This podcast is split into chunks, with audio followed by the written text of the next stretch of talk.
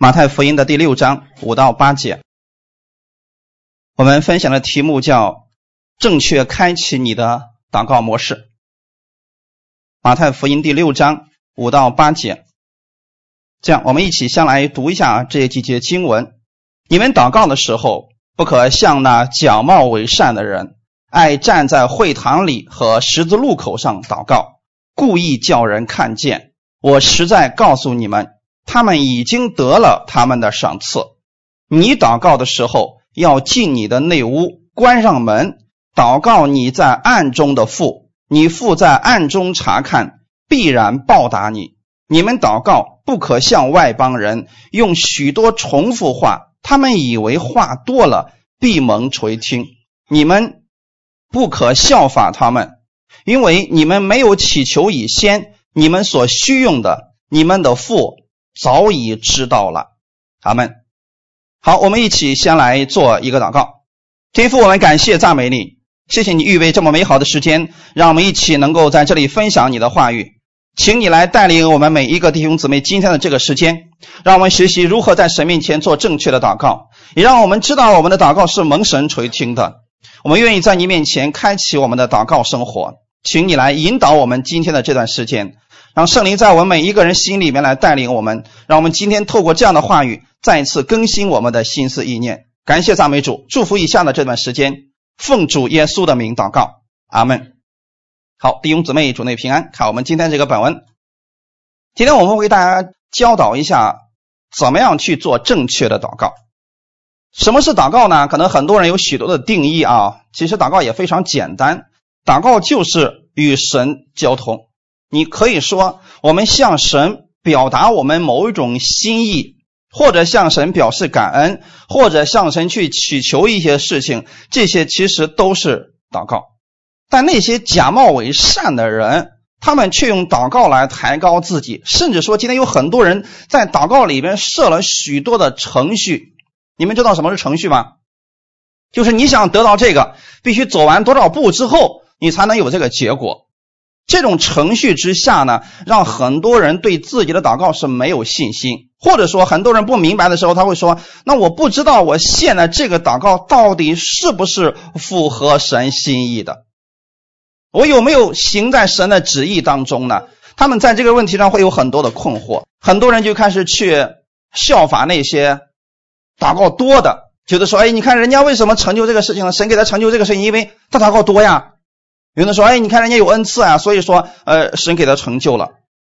那你看圣经当中提到的那些假冒为善的人，他们用祷告来抬高自己，他们站在什么地方呢？看我们今天的本文，在哪里？那些假冒为善的人是站在会堂里边。那弟兄姊妹，你要在会堂里边祷告，你干嘛要站那儿祷告呢？你站那儿祷告的目的是为了什么？比如说我在这里，我举举手，我在那大声啊，我目的是为了什么？”我把自己弄得那么痛苦，声音那么大的目的不是让神听见。弟兄姊妹，切记一个事儿：我们的神不是聋子，就算你很小声的祷告，他能不能听到？能。哦，没有必要把整个楼房都能喊他的那种情况，让神来听到我们的祷告啊！不需要那个样子。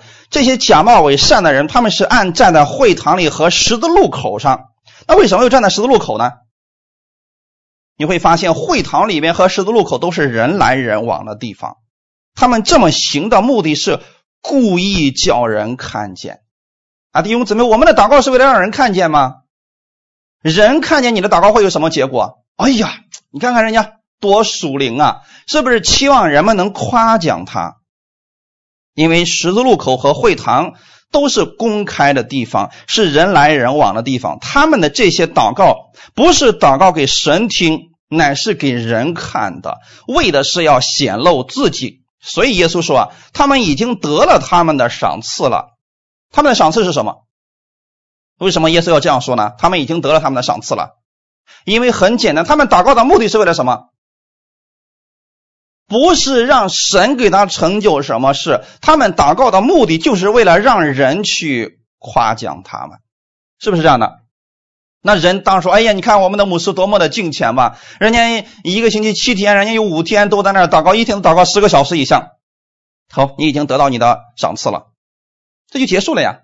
那你的祷告是为了让人夸奖你吗？我们很多时候不是为了让人来夸奖我们的话，那我们就要注意正确的祷告到底是什么。我们应该如何祷告的呢？其实，在本文当中也告诉我们了，你祷告的时候，是不是现在耶稣对门徒们讲了，要怎么样？要进你的内屋。内屋是什么地方？卧室啊。那你说我们祷告都要去卧室里边是吧？内屋的意思是没有人看见的地方。这个地方跟十字路口还有会堂里边是一个对立面，是不是？你进入内室去祷告，有没有人看见你？比如说今天我们在这儿，我们可以大家都在一块祷告。我们知道哦，有的人祷告时间好长啊。可如果大家都回家了，没人知道你的情况下，你的那个祷告才是向神而祷告的。哈利路亚！你们。关上门祷告在暗中的父，你父在暗中查看，必然报答你。所以这里内屋的比喻就是，没有人知道你单单是向我们的天父在祷告。你为了不是让某一个人知道，而是安静的、单单的去向你的主祷告。阿门。现在我给大家来分享一下，我们祷告的对象是谁？你向谁来祷告？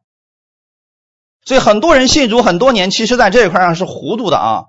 有的说，我们有时候向天父祷告，有时候向耶稣祷告，有时候向圣灵祷告。那到底我是向谁祷告了呢？他们三个是不是有分工不同？分工是不是不一样？圣父、圣子、圣灵，它的作用一样不一样？它的做工是不同的，弟兄姊妹。那我们在祷告的时候，到底向谁祷告？所以呢，这个事情让我们大家一定要明白啊。我们祷告的对象是天父，所以我们一开始会说天父啊，然后我们向他来诉说一些事情。有人说我不会祷告怎么办呢？圣灵是你帮助者，阿门。圣灵是你的帮助者。然后等我们祷告完了之后，我们要用谁的名字？耶稣的名字。所以所有的祷告最后就会说奉主耶稣的名祷告。所以这个上是不是大家就明白了？虽然三位一体，它是在一起的，可是他们的分工也是有所不同的。我们祷告的对象应该是天父，哈利路亚！你可以让圣灵来帮助你一起祷告，成就是用耶稣的名字来祷告。阿门。看一段经文，《罗马书》的第八章二十六到二十八节，我们一起来读一下。况且我们的软弱有圣灵帮助，我们本不晓得当怎样祷告，只是圣灵亲自用说不出来的叹息替我们祷告。鉴察人心的，晓得圣灵的意思，因为圣灵照着神的意思替圣徒祈求。我们晓得万事都互相效力，叫爱神的人得益处，就是按他旨意被招的人。阿门。这段经文里面其实已经告诉我们。当我们祷告的时候，很多时候我们不知道怎么去祷告的情况之下，圣灵可以帮助我们。阿门。这里说的是圣灵用亲自用说不出来的叹息替我们祷告。那圣灵替我们祷告，是不是我们就不用祷告了？今天有许多基督徒犯了一个毛病。就是说，哦，我不会祷告。我我虽然我说我已经信主很多年，可是我不知道怎么去祷告。然后他就会寻求说：“牧师，你给我祷告吧。”我出了这样的事情，我不知道怎么祷告，你给我祷告吧。他把这个事情推给牧师之后，他就不祷告了。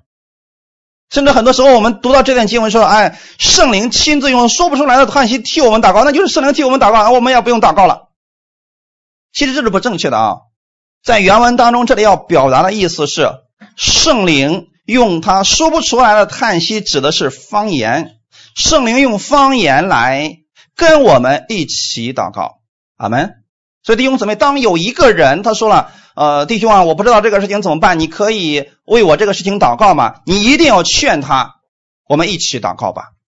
千万不要养成一个给别人养成一个坏习惯，那就是好吧，我为你祷告，然后他就不祷告了，结果这个事情没成，他说：“哎呀，这个人不行。”其实啊，这些方式都是有问题的。我们应该知道，成就我们的祷告的是天赋。哈利路亚，圣灵知道我们的软弱，但不代表我们软弱之后我们就不用祷告了。我们不知道怎么祷告，我们可以用方言。那么圣灵他知道神的意思，所以二十七节说：“鉴察人心的，晓得圣灵的意思。”鉴察人心的指的是我们的天赋。我们的天赋呢，他知道圣灵的意思。虽然你不知道方言是什么，你不知道你祷告的是什么内容，但神知道不知道？神是知道的。阿门。这不要说你们的方言是没有用的啊，你们的方言是非常有作用的。上次给你们讲过那个干鬼的赶鬼的见证了，所以你们应该知道，方言你虽然听不懂，但是它非常有能力的，因为圣灵照着神的旨意替圣徒祈求。所以，当我们不知道怎么祷告的时候，我们可以用方言祷告。这个时候呢，其实上就是圣灵把你想要说的意思翻译出来，然后给天赋了，按照你原本的意思来祷告的。阿门。这不代表你就不需要祷告了，你是也需要跟圣灵一起祷告的。所以二十八节说：“我们晓得万事都互相效力，叫爱神的人得益处。”意思是什么呢？你不知道怎么祷告，圣灵可以帮助你；你不会祷告，你身边的弟兄姊妹可以陪着你一起祷告，这就叫万事互相效力了。阿门。为什么我们需要有彼此代祷呢？因为我们每一个人对耶稣的认识程度是不一样的，所以每一个人的信心也是不同的。圣灵在同一件事情上对我们的带领也不是完全相同的。这点大家能明白了吗？就算你说我不知道该怎么办，那我比如说我现在得病了，我到底是去医院呢，还是吃药，我还是就在这祷告呢？你不能问牧师，你说牧师啊，我现在到底是该吃药呢，还是看看医生，还是就这么祷告呢？其实你这个给牧师下了一个难题，因为这种情况下，别人不可能给你一种答案，大家知道了吗？假如按照我的信心，我说了。不用去医院，祷告就好了。好，你按照我现在所说的这个方式，你去祷告了，你在家里边使劲扛，使劲扛，最后死了，谁的责任？弟兄姊妹，我们要知道，确实有这么一些人，很糊涂的葬送了自己的生命的。他把自己的这个信心去问别人，因为每个人的信心不一样。那么在这种情况之下，你要根据你的信心，圣灵会引导你的。阿门。所以在这个问题上，我给大家举一个例子啊，就刚才那个得病的例子来。比如说有一个人得病了，那么他到底该怎么做？其实三种方式都可以：吃药可不可以？去医院可不可以？在家里边祷告可不可以？都可以。但是人可能信心不一样。那么在哪里体现出来呢？有些人。他也听这样的道，听完之后，他也知道说：“哎，是啊，我相信我的主凡事都能，神一定会医治我。”他祷告了之后，发现哎，还是没有任何呃反应。他接着之后，他就想了：“哎呀，我也许吃点药会更好。”那这时候怎么办？他的信心在哪里？在药上。那么他祷告完之后去吃药就可以了嘛？大家明白了吗？那么他的信心在这个上算不算错？不算正确的啊。那么，如果你的信心是在这一方面，我给你一个建议：你拿着这个药，然后为这个药来祝福，然后你吃下就可以了。阿门。为什么我要这么说了呢？因为得了病，并不是所有的人吃下药都会好的。但是你的信心在药上，你可以奉主耶稣的名祝福这个药，然后吃下去，它就能好了。阿门。这是一种啊，第二种，有的人祷告之后，他说：“哎呀，不行，我发现我这个情况好像更严重了，我要去医院。”那么他该如何祷告？圣灵对他的引导就是：你想去医院是吧？可以啊，我根据你的信心，你就祷告，主啊，你给我预备最好的医生，他能够一眼就能看出我这个病是在哪里的，这样的医生就好了。可不可以这样祷告？可以啊。所以你在去医院的路上，你就这么祷告就好了。啊，主，你让我遇见这样的医生吧。凡事交给主就可以了，哈利路亚，这也是可以的呀。那么第三种，我说的是三种不同的信心带出来的三种不同的方式啊。第三种就是有人相信说神必然会医治我，我前面的两种我都不用，我就在家里祷告，让神来医治我。这是第三种不同的信心，但是你要根据你个人的情况来定，切记不可以模仿。在这样的问题上，不要去。被别人影响了，很多人就这么告诉别人说了：“哎呀，如果你吃药，你就是没有信心；你去看医生，你就说没有信心。只有在家里边祷告被神医治了，这才算信心。”不对啊，弟兄姊妹，这种方式是不正确的啊。三种都可以，你的信心在哪一方面，圣灵会亲自来引导你。就是你祷告之后，你的第一个感动是什么？大家明白了吗？如果你说我不知道圣灵怎么引导我呀，你祷告完之后，你总有一个感动的吧？根据那个感动去做就好了。你的父在暗中查看，必然报答你。为什么我的父在暗中呢？其实的意思就是在你的眼睛所查看不到的地方，神却是实实在在在那个地方的。你要相信的是神的应许，阿门。不要凭感觉啊！啊，我祷告之后，我感觉我还没好，你凭感觉就出问题了，弟兄姊妹。你要凭的是神的应许。很多人呢，在祷告的时候就凭这种感觉，特别是国内有一个有一些派别的时候，他就说了：“哎呀，今天我祷告，我觉得我全身发麻，我这病好了。”他是不是凭着感觉啊？我今天祷告之后，我发现我全身发热，我病好了。这种感觉有时候有，可是如果没有的时候呢？他说了：“哎呀，完了，今天祷告没感觉。”那么弟兄姊妹，你们祷告是为了找感觉吗？啊，不是啊，弟兄姊妹，你祷告无论有没有感觉，这个事情只要是在神的应许当中，它都是可以的。阿门。比如说，年轻人刚领了结婚证了，今天领了和明天领了之后有什么感觉不一样的？世界还是这个世界，是不是？你。就算你没有感觉，但这个事情有没有成就？成就了呀，弟兄姊妹。所以不能靠感觉，神的话语是写在圣经当中，你不要靠感觉来领受，要凭着信心。阿门。凭着感觉会出问题的啊！我们看一段经文，《列王记上》第十九章十一节到十二节。耶和华说：“你出来站在山上，在我面前。那时，耶和华从那里经过，在他面前有烈风大作。”崩山碎石，耶和华却不在风中；风后地震，耶和华却不在其中；地震后有火，耶和华也不在火中；火后有微小的声音。这是不是以利亚遇见神的那个状况？我们很多人其实是期待我们的眼睛、我们的感觉，我们有强烈的感觉，或者我们的眼光。强烈的刺激性，我们觉得，哎呀，这个太好了。可是你看，我们的主让以利亚出来的时候，烈风大作，我们觉得说，哎呀，这是神在这儿呢。神怎么说的？他不在那个里边，耶和华却不在风中。风后地震，我们觉得是不是？哎呀，你看看这个神一说话就开始地震，我们觉得这个很壮烈吧？可是圣经上怎么说的？神不在其中。神不希望你靠着你的眼见，靠着你的感觉，你感觉神在其中，但是神不在这里边。地震后有火，意思是什么呢？哇，那个火特别的大，你有感觉，能觉得那个火能把你全身给烤热了。可是神不在其中，阿门。这些神都不在其中啊，耶和华也不在火中。火后是不是？你看前面那些所谓的眼见，那些感觉都不复存在了。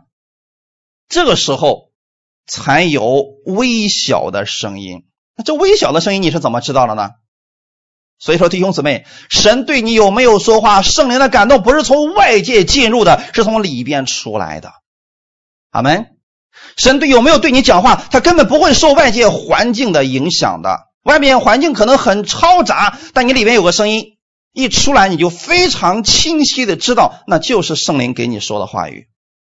这个称之为祷告，阿门啊！神给你说的话，所以我们分享一个小题目：祷告不是靠次数，而是靠信心。不要去问自己啊，我有没有信心啊？我这个祷告是不是有信心的祷告？不要这样去问啊！信心从哪里来的呢？从基督的话语来的，在乎我们对神话语认知的多少。当你不断的去聆听基督的话语，信心自然会产生。阿门。所以不要关注我有没有信心，他有没有信心，不要去关注这个。你只需要去不断的聆听基督的话语，信心就产生了。就像你不断的吃东西，你就会饱一样。大家明白了吗？这就是信心产生的它的来源了。有多少人，你们吃第一口食物的时候是心想：我吃第几口能饱呢？你吃东西是为了饱才吃的吗？不是。你是享受这个食物，或者说你饿了，所以你才吃这个食物，是不是？所以你不断的吃，实际上是在不断享受的过程。突然你不知道吃到第几口的时候，突然你感觉饱了。所以信心就是这么产生的，弟兄姊妹，你不断的去听神的话语，不断的去听，不断的听，突然你会发现，哎，我有信心了，信心已经产生了。所以如果你关注的是，哎，我什么时候能饱啊？我什么时候能饱呀？你知道，你你就会偏离了你为什么要吃东西的这个原因了，弟兄姊妹。所以我们要把我们的焦点放在不断的去聆听神的话语上。那么当时耶稣在讲关于祷告的时候呢？其实他们所处的那个社会存在着大量的宗教，这些宗教当中呢也有各自的祷告方式。因此啊，耶稣教导门徒的时候就说了：“你们祷告不可像外邦人。外邦人到底做了什么事情呢？我们来看一下。”你们祷告不可像外邦人用许多重复话，他们以为话多了闭门垂听。你们不可效法他们，弟兄姊妹，你会发现了没有？我们的主跟他们是不太一样的。那外邦人会用许多的重复话，为什么用重复话呢？是不是靠行为来打动神的？是不是靠行为来换取神的？我已经在那儿祷告了整整四十天了，啊！你们听这个话挺熟悉的啊。他们想靠着这些来打动我们的神，弟兄姊妹，所以他们才会因为没话可说了，那怎么办？就一直重复的救我呀，救我呀，救我呀！你发现一个星期都这么这这么嚎叫的，但他没有别的词可说了，他也不知道这个神到底什么时候能垂听他这个祷告。他不知道，所以他不断的重复，不断的重复，不断的重复。所以在这里用的重复话，在希腊文当中，它意思就像一个口吃的人，就是一个结巴，一个口吃的人说话的时候所发出来那种单调的重复的声音。他们祷告的时候，其实一直都是单调的重复着一句话。这种祷告是只有声音没有意义。弟兄姊妹知道吗？他嘴里发出来是有声音，但是毫无意义的啊。他们站在他们旁边听他们的祷告啊。你好像就是站在溪水旁边，听着溪水一直冲击那石头所发出来那种单调的重复的声音一样，也就像了说你走在一个石子的路子上，石子路上，然后车轮压过石子所发出来那种声音，单调的重复的声音是一样的。希腊语当中用这样的一个比喻来告诉我们，外邦人的祷告实际上就是单调的、重复的，连他们自己说的都觉得没有意义的一些话语。他们用这种行为来打动他们的神，他们以为说我说了很多遍了，所以说就一定会发生果效，一定会蒙垂听。但是这种祷告没有用，没有功效的，也是不可以去效法的。阿门。所以耶稣在提醒门徒们说啊，外邦人祷告为什么用重复话呢？他们以为话多了必蒙垂听。这是外邦人的态度，弟兄姊妹，我不知道你信主到今天为止有没有这个想法？我觉得我祷告这么久了，神一定能垂听我的祷告。你用的这是外邦人的那种拜假神的方式，以为话多了闭门垂听，这个态度不值得效法。我不是说多祷告不好啊，但是你用重复的话语一直在那叨叨，一直在那叨叨，这个是没有用的啊。啊，不要学习外邦人的这种方式。其实这外邦人的这个态度呢，正好体现了他们的神明的属性，以及他们对这个神他的认知。在他们的心目当中，他们的神是高高在天上，不容易接近，所以必须用许多重复话来打动他们。世人把这个称之为“心诚则灵”，听说过这句话吗？“心诚则灵”，拜假神是不是经常用这句话语啊？哎呀，你这这个事还没给你成就，是因为你心不诚。那心诚想怎么做才能算心诚？初一十五必须都得去啊，得坚持一年呀，是不是？还是靠行为？去了之后干什么他也不知道，反正我就坐那去说，今天我来了啊，我给你耗一个小时了啊，啊回去了。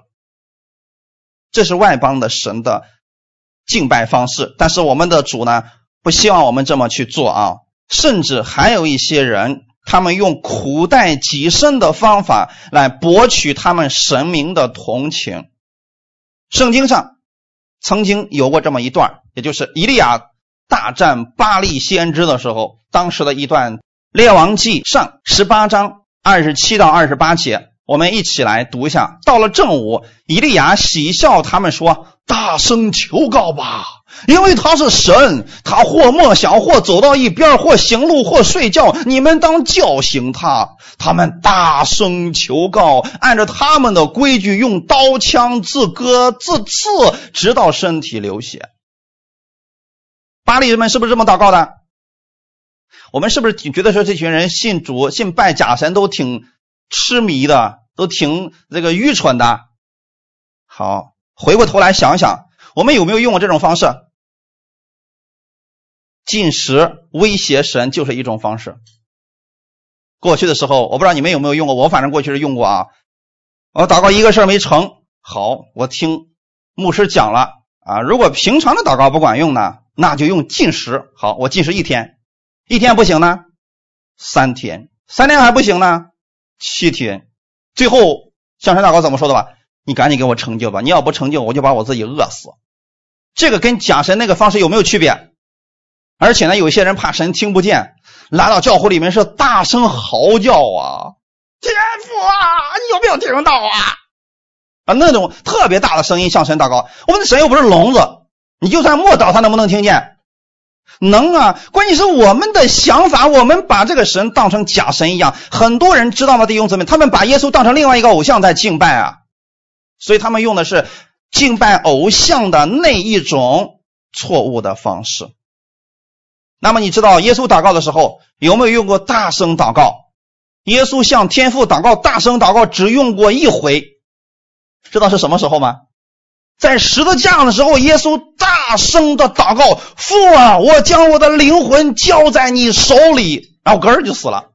这是耶稣三年半以来向天父祷告唯一的大声的一次，其他的没有了。大家明白了吗？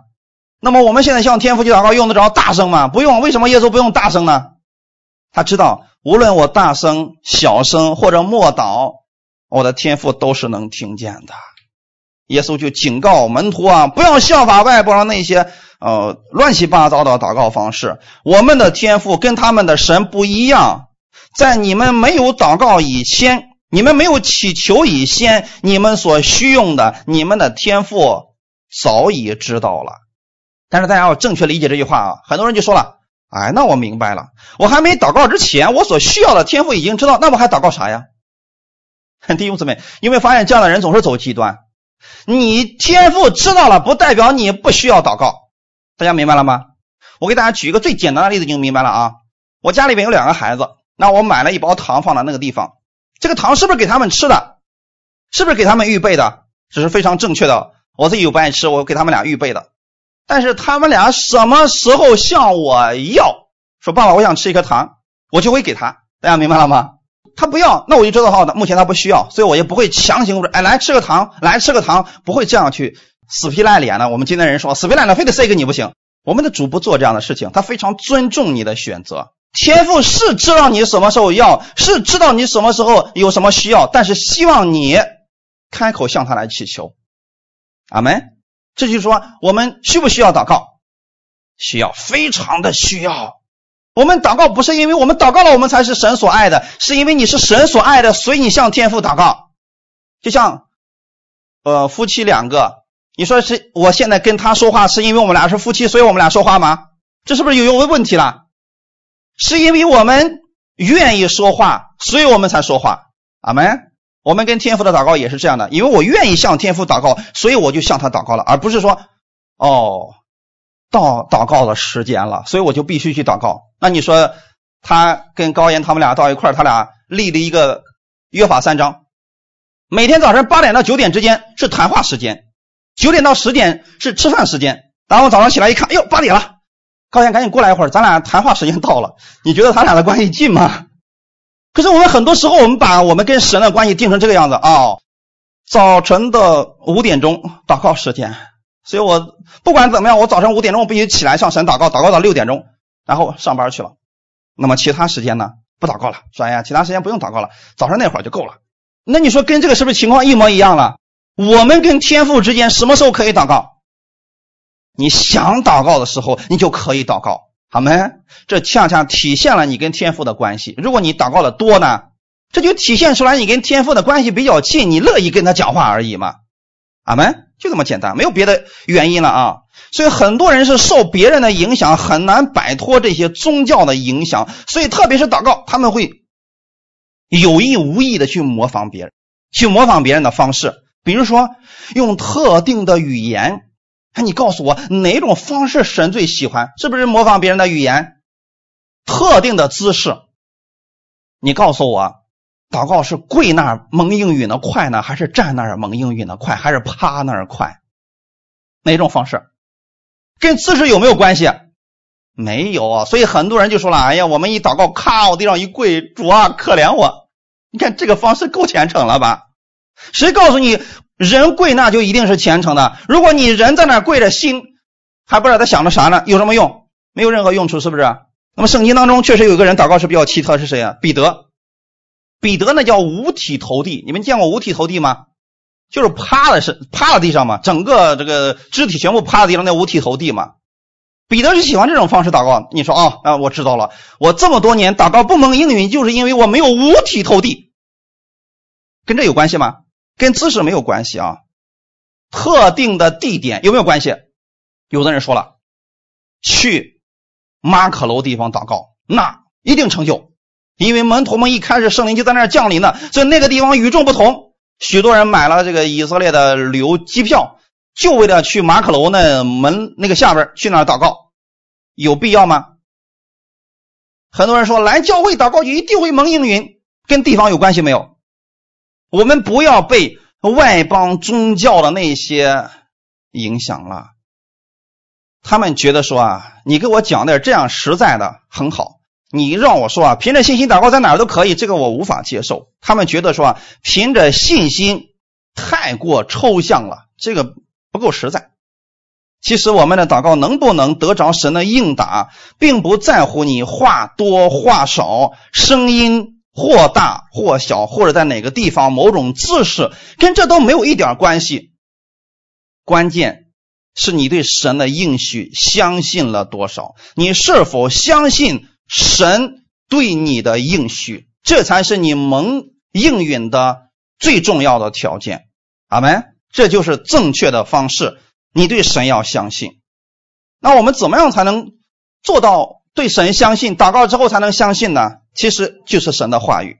我们来看一段经文，《罗马书》第八章三十一到三十二节。即使这样，还有什么说的呢？神若帮助我们，谁能抵挡我们呢？神既不爱惜自己的儿子，为我们众人舍了，岂不也把万物和他一同白白的赐给我们吗？这段经文你们都读过吗？好，那我问第一这么一个问题：保罗为什么在说，既然说这个样子，还有什么可说了？就是无话可说了。神若帮助我们，谁能抵挡呢？我问你们一个问题：神愿意帮助你们吗？为什么愿意？原因很简单，你是他所爱的。阿门。你怎么知道你是神所爱的呢？看这段经文：神既不爱惜自己的儿子，为我们众人舍了。你需要把这段经文换成你自己。神既不爱耶稣，都为我舍了。那么换句话来讲，神真的不爱耶稣吗？那为什么神要把他给舍了呢？神既不爱惜自己的儿子，为我们众人舍了。为什么神把他舍了？因为神爱你，他为了救你，只有这一条路可以走，是不是？让自己的儿子舍了。才能够把他的爱无条件的倒在你身上，你接受了这一切祝福就是你的了，是不是这样的？所以圣经的证据已经在这儿了，你能不能相信他？不要去相信别人怎么说，那是不重要的，重要的是你所信的是不是符合圣经的？神有没有把他的儿子舍给你？有，所以你知道神是爱耶稣的，神也爱你，已经。为了你的罪，把耶稣舍了，他已经死在了十字架上，所以后面的那个祝福也是给你的。看啊，岂不也把万物和他一同白白的赐给我们吗？阿门。所以弟兄姊妹，谁有没有拯救你的生命？那么你的生活他会不会管？会。比如说今天我们生了孩子的，当我们能有能力把这孩子生出来，他。生出来之后的事我们管不了吗？也会管的，是不是啊？所以既然是现在我们的生命已经被神拯救出去了，那我们的生活神会不会管你？先记住这一点，神一定不会放弃你的生活，让你自己去过，他愿意帮助你，阿门。然后你就向他来仰望，让他赐下智慧，让我们明白这些事情，我们就可以安息在他的里边。后面说的是，岂不把万物和他？这里的他是不是耶稣？神把耶稣舍下来给你了，同时呢，也把耶稣给你的同时，给了你另外一样东西是什么？其实万物就指的是你生活当中所需要的一切。神都一同白白的赐给你了，阿门。赐是什么意思？不要你付出代价，他就愿意给你的，这个是不是事实？你先相信这个啊！你说我现在还没有看到，不要紧，你先相信他是愿意给你的。那么哪个是更重要的？你看啊，如果让万物和耶稣你选一个，你选什么？真的吗？所以这个问题你要问你自己啊。彼得是个聪明人，当时呢，耶稣让彼得把船开到水深之处下网打鱼，结果呢，一下子打了两船满满的鱼。彼得不要鱼了，他认出来有一个比鱼更重要的事让我发现，那就是这个少年人他有特别大的能力，能产生无穷的鱼。所以彼得这时候眼睛突然就亮了，说。主啊，我是个罪人，请你离开我。他真的让耶稣离开的吗？他是认识到了自己的有眼无珠，是不是这样情况？哎，说，哎呀，我实在，你说我之前怎么那么看待你？我错了，我是个罪人，请你离开我，真不配让你，呃，这么来照顾我。你耶稣说，跟从我吧，我要让你得人鱼如得鱼一样。彼得都知道，以后跟着耶稣有什么？有鱼吃。小孩子都知道，是不是？跟着耶稣有鱼吃啊，意思是什么？耶稣，你跟着耶稣的时候，万物就跟在你的后面了。阿门。所以要不要把你的焦点放在鱼上，要放在耶稣上。阿门。你现在生活当中遇到问题了，不要把你的焦点总是放在这个问题，这个问题怎么解决？这个鱼怎么解决？这个问题怎么解决的？你要放在耶稣上，耶稣能不能解决掉它？你看见耶稣，你就知道说，哎，没什么可担心的了。就算今天我不是最适合打鱼，但是只要耶稣去，耶稣的话语在，我就不用担心了。阿门，感谢赞美主啊！我们分享第二点，使用你的权柄而祷告。看一段经文，马可福音十一章二十三到二十四节。我实在告诉你们，无论何人对这座山说：“你挪开此地，投在海里”，他若心里不疑惑。只信他所说的必成就必给他成了，所以我告诉你们，凡你们祷告祈求的，无论是什么，只要信是得着的，就必得着。这段经文很重要。你们如果听说过一个牧师的话，他叫甘坚信，他就是用这段经文救了自己的命，也救了自己的生活。他牧会六十年，没有吃过一粒药。他在十几岁的时候，当时得了一种血液里边的疾病，还有心脏病，这两种疾病加一块医生说啊你活不过一个月。所以当时呢，有人送给他一本圣经，说你看看这本书吧，也许能帮助你啊。也没告诉他耶稣是谁，他就拿回家这本书一看，哎呀，新旧约全书，哎，旧约这么厚，算了，我还是先从新约开始读吧。为什么？他说啊，旧约这么厚，估计啊，我还没读完，我都已经挂了，我还是先读新约吧，薄一点啊。他就开始读新约，读到这里的时候。就这些经文，他若心里不疑惑，只信他所说的必成就必给他成了。他当时已经十几岁的时候，已经在床上都快起不来了。他用尽了自己的全身力气从床上爬起来，然后扶着这个床说了：“我相信我得医治了。”瞬间他的疾病消失了。所以弟兄姊妹，我们会发现这个经文就看你怎么去使用它了。有没有权柄？你们是不是也读过这样的经文了？可是这节经文到底解决了你多少生活的问题？你自己可以知道。你知道那么多经文，有哪些经文实实在在解决过你生活当中的问题？哪怕你一生抓住一句，足够了。大家明白了吗？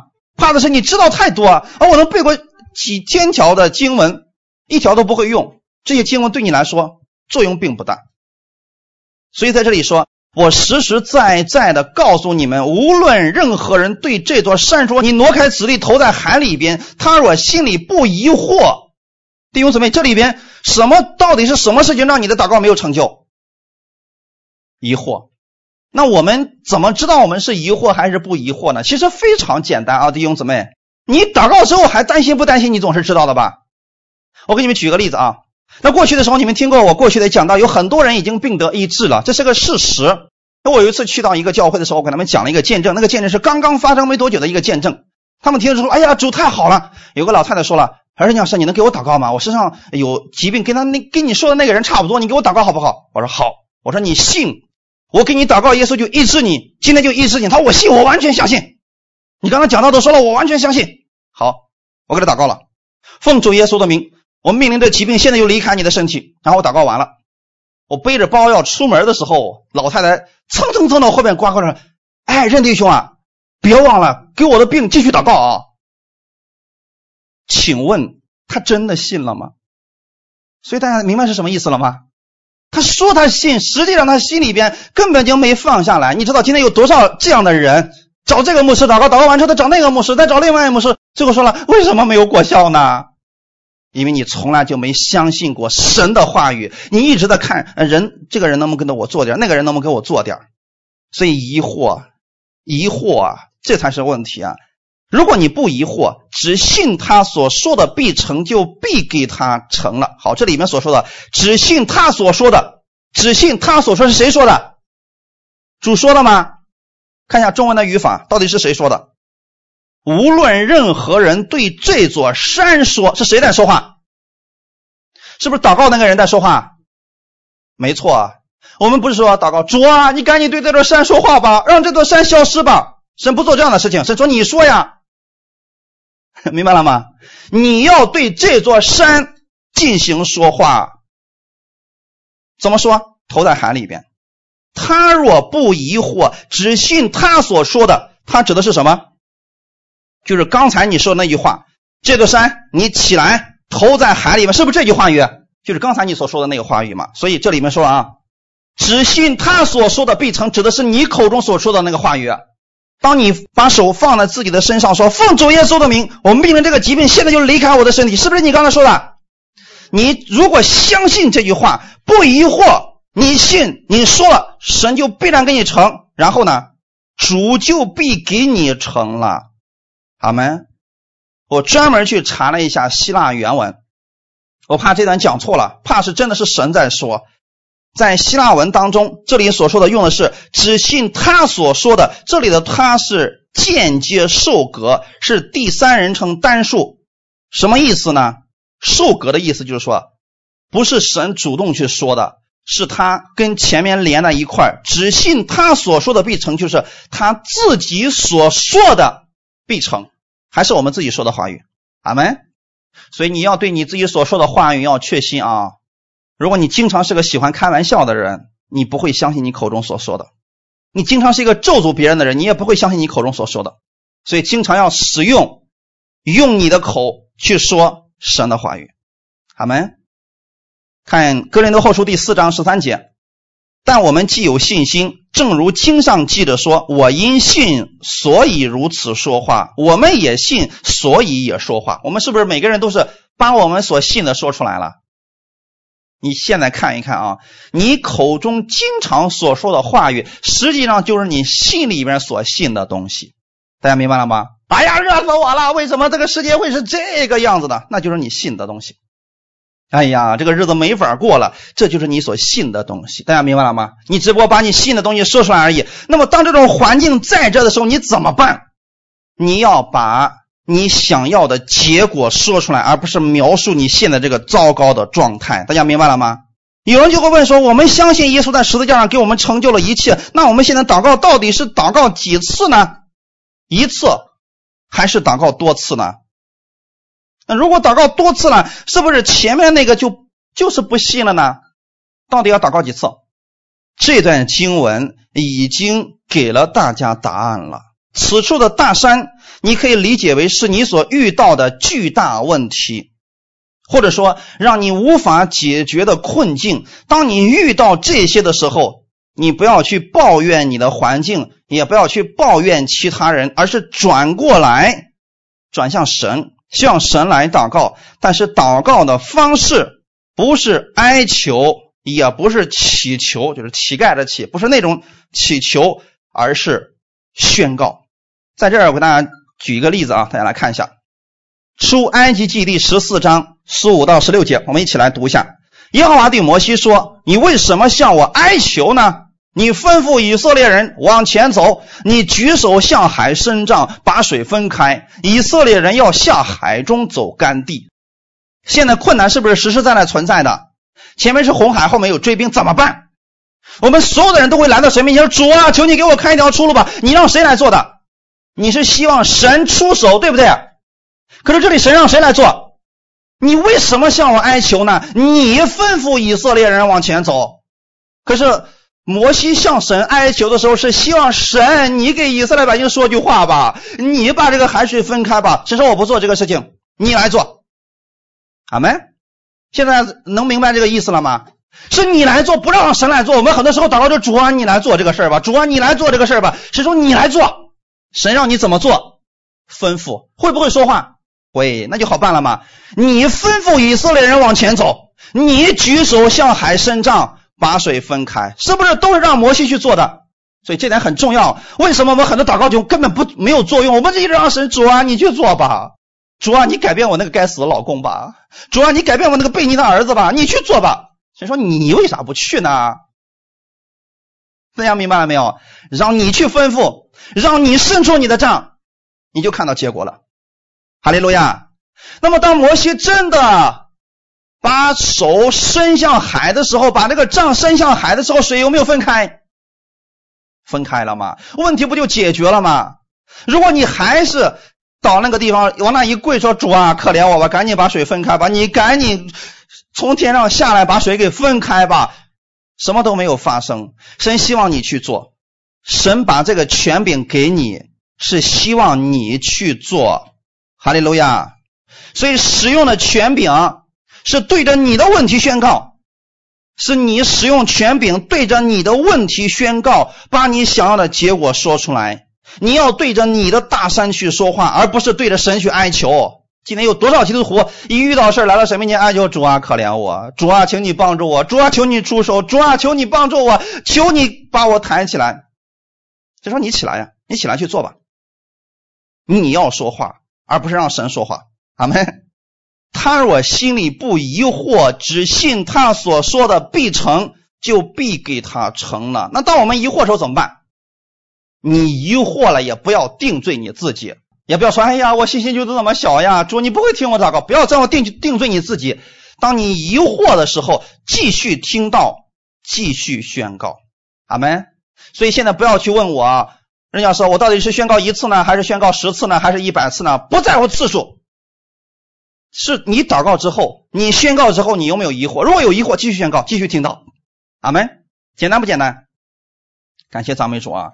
所以说啊，这样的事儿，祷告的事儿啊，模仿别人不管用。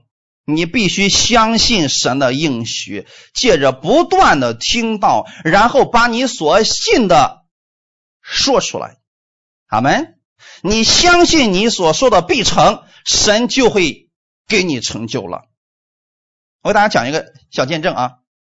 上一周的时候，我在咱们的群里边发了一篇一个见证，就是有一个人呢，他听我的圣餐的讲道，尿毒症得医治了，还记不记得这个事情？尿毒症得医治了，结果就有人问说：“哎，任教师，你赶紧把你那篇圣餐的道发过来，让我也听听。”哎，你们是不是也遇到过这样的人？他们听某一篇讲道得到什么结果了？有的人是财务翻转了，有的人是病得医治的，有的是家庭和睦了。你赶紧把那篇道找出来让我听听。弟兄姊妹，我说的是什么？这叫挑食。大家明白了吗？这叫挑食，等于说我这有十个面包。我把这十个全部都吃了，我饱了，是不是？然后我说：“哎呀，你看这个呃老鼠形状这个面包，我刚吃完之后就饱了。”他说：“哎，你赶紧把那个面包也给我。”请问你把这个给他能吃饱吗？还是不会保？问题在哪儿？人家是不断听到的结果，他就想挑一篇，是不是想走捷径？信心有没有捷径？你怎么会有捷径？我问你，你当时凭着感觉是，我觉得我有信心了，回家之后你很快就没信心了。所以这个事情没有捷径啊，弟兄姊妹。可是有些人他非得去找这样的讲道去听，听完之后呢，他说我也听到了呀，我也宣告了呀，为什么没有果效呢？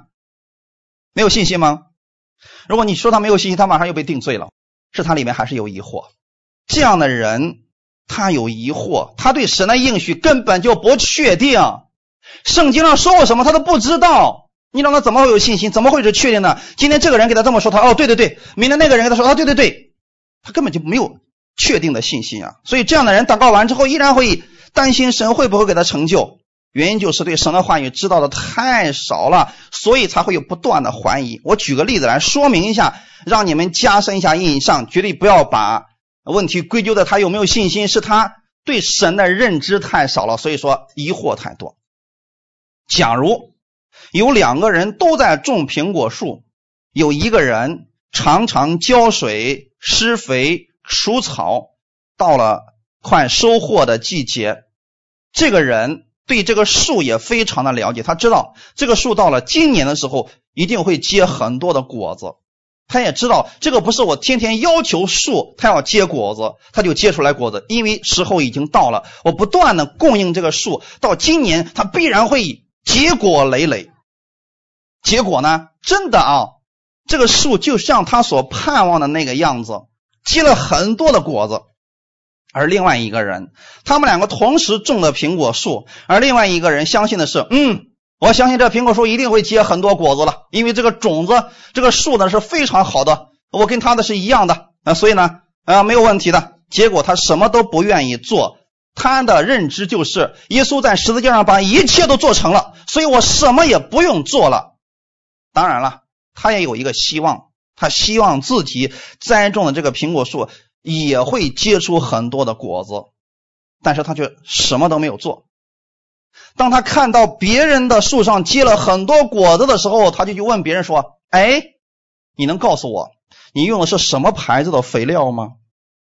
我想今天也去买一下这个牌子的肥料，然后把我的树也上一上，让我期待明天它就会结出跟你一样的果实来。”请问弟兄姊妹，会不会有这个果子出来？是肥料的问题吗？所以这个人信心很大，他说：“我相信神把一切都成了。”所以呢，你就告诉我哪篇讲道可以，我就听这篇就可以了啊！我光听这篇，明天我就可以得到这个结果了，可以吗？他也期待，满心的期待，明天会结果累累。结果第二天一看，什么都没有发生，什么都没有发生，是这个树不争气吗？是我们信的神有问题吗？不是。现在弟兄姊妹明白我说这个故事的意思了吗？我们的信心不是通过某一篇道呼增长起来，然后就马上结出丰盛的果子，不是这样的。是在你日常生活当中每一天的累积，每一天的累积，这样的信心不断的增长的时候，那个时候也许就是你一次的祷告已经成了。阿门。是不是我们看起来特别简单？非常的容易的事情，可是你你只是模仿别人这么做，你不知道他的背后已经不断的喂养，不断的喂养，不断的喂养，他的里边已经充满了神的话语了。这就是区别了，弟兄姊妹。所以说，弟兄姊妹，我也劝大家啊，不要去做这样的人。很多人总是问我，现在有这个问题，请问我该听哪篇讲道呢？我该做什么样的宣告呢？我该怎么样去祷告呢？我看那个谁谁谁是这么宣告的呀？为什么我也照他那个方式宣告了，没有任何事情发生的呢？其实就是持续的听到，对耶稣的认识越来越多的时候，你的宣告就会达到今天我们本文所说的，你会信你口中所说的那个话必然成，神就必然给你成了，好没？如果你是在模仿别人。模仿完之后，你里边依然会有疑惑，行不行啊？所以才会有问题。你会问，我到底是宣告一遍，还是不断的宣告呢？切记，你弟弟兄姊妹，如果你身边有人问你说，我到底该听哪篇讲道？我到底该宣告几遍？我到底该祷告多久？其实都是里边因为有疑惑的原因。如果你里边没有疑惑，你祷告一遍已经足够了。所以我经常会建议大家。你听讲道一定要顺序的收听，特别是我所讲的系列的讲道，比如说罗马书啦、以弗所说啊、腓立比书啊这些系列的讲道，你一定要反复的去听，这样你可以全面的了解我们主耶稣的能力。因为一篇讲道不可能把整个神他的其他属性都给你讲出来，没有这样的，我们都是一个小时只能讲一点点神的属性，对不对？但是你。顺序的去收听，反复的去收听，你就会对耶稣基督的认识越来越多，越来越多。你会认识他的能力，也会认识他的权柄，也会认识他的慈爱。但是这一些不可能在一篇讲道里边都涉及到，都说明白的。阿门。今天我给大家讲的是祷告方面的，是不是？那么原来的时候没讲祷告的时候就不能提到这些了，因为我们的时间有限，我们也不可能讲这些东西。但是当我们借着读经，祷告聚会，每天不断的去认识我们的主耶稣的时候，你祷告的时候，你的里边就充满信心了。而这个信心不是现在才有的，大家明白了吗？是你之前已经累积、累积、累积出来了。就是平时对耶稣的认知越来越多、越来越多，这是正确相信之后所结的果子呀，弟兄姊妹。四个福音书当中，耶稣总是。先讲道，然后再去医治人。他是希望人们把目光放在他的道上，而不是这个人他上面。大家明白了吗？如果今天我们把我们的目光放到某一个牧师，说：“哎，这个牧师有能力，所以我们去找他。”你应该去听他口里所出的耶稣。这样的话，你到任何地方，你可以去使用这个耶稣的能力。哈利路亚。如果你有这样的信心了，也许你一次祷告你就看到果效了。这个不是换取，你问多少遍的时候，那就是换取了，是不是？我们不是靠我们的祷告来换取，而是我们对耶稣基督的认知的多少。如果你祷告之后仍然有疑惑，切记不要定罪自己，也不要找，哎，是不是我这个祷告不符合神的意思呢？是不是我祷告不对呢？把这些都放下来，你可能只是一边只是有疑惑而已。有疑惑怎么办？继续听到，接着祷告，直到你不再疑惑为止。阿门。就是你相信你所刚才祷告的已经成就了，你相信了，这就可以了。看一段经文，《撒母耳上》第一章十二节到十八节，这里边是一段关于哈拿的祷告的。哈拿在耶和华面前不住的祈祷，以利定睛看他的嘴，原来哈拿心中默祷，只动嘴唇不出声音，因此以利以为他喝醉了。以利对他说：“你要醉到几时呢？你不应该喝酒。”哈拿回答说：“主啊，不是这样，我是心里愁苦的妇人，清酒浓酒我都没有喝，但在耶和华面前倾心吐意，不要将婢女看作不正经的女子。我因被人激动，愁苦太多，所以祈求到如今。”伊利说。你可以平平安安的回去。愿以色列的神允准你向他所求的。哈拿说：“愿婢女在你面眼前蒙恩。”于是妇人走去吃饭，面上再不带愁容了。请问这个事情成就了没有？他现在祷告的是：“主啊，你赐给我一个孩子吧。”现在这个事情有没有成就？成就了。那么哈拿现在有没有怀孕？还没有。因为一年之后才怀孕生了撒母耳，是不是？现在还没有，就是等于说现在所有的事情都还没有看到的情况之下，他心里相信神听了。那么我问你们，哈南还需要每天来到店里边，主啊，你可怜我吧，你为我伸冤，还用这样祷告吗？不用了，这个事已经成了。哈利路亚，所以是不是一次就够了？那如果你祷告一次之后还是不放心，怎么办？接着祷告，继续。直到祷告到你不再带愁容为止，这个事情就已经成了。所以哈拿有没有大声祷告？没有啊，他只是默祷而已嘛。但是他相信神已经垂听了，特别是借着以利的口说了：“好吧，愿耶和华赐福给你，你回去吧。”他就相信了。阿门。他相信他刚才的祷告，神已经垂听，并且已经给他应许了。哈利路亚。所以我劝大家不要再把焦点放在你的身上。我有没有信心啊？我需要祷告几次呀？我还需要继续祷告吗？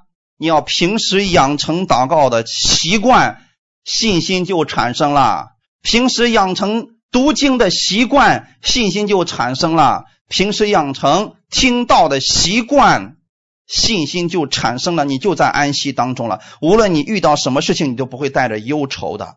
神的平安却会常常充满你。好，我们最后看一段经文，用这段经文你们可以自己去默想。彼得后书第一章二到四节：愿恩惠平安因你们认识神和我们主耶稣多多的加给你们。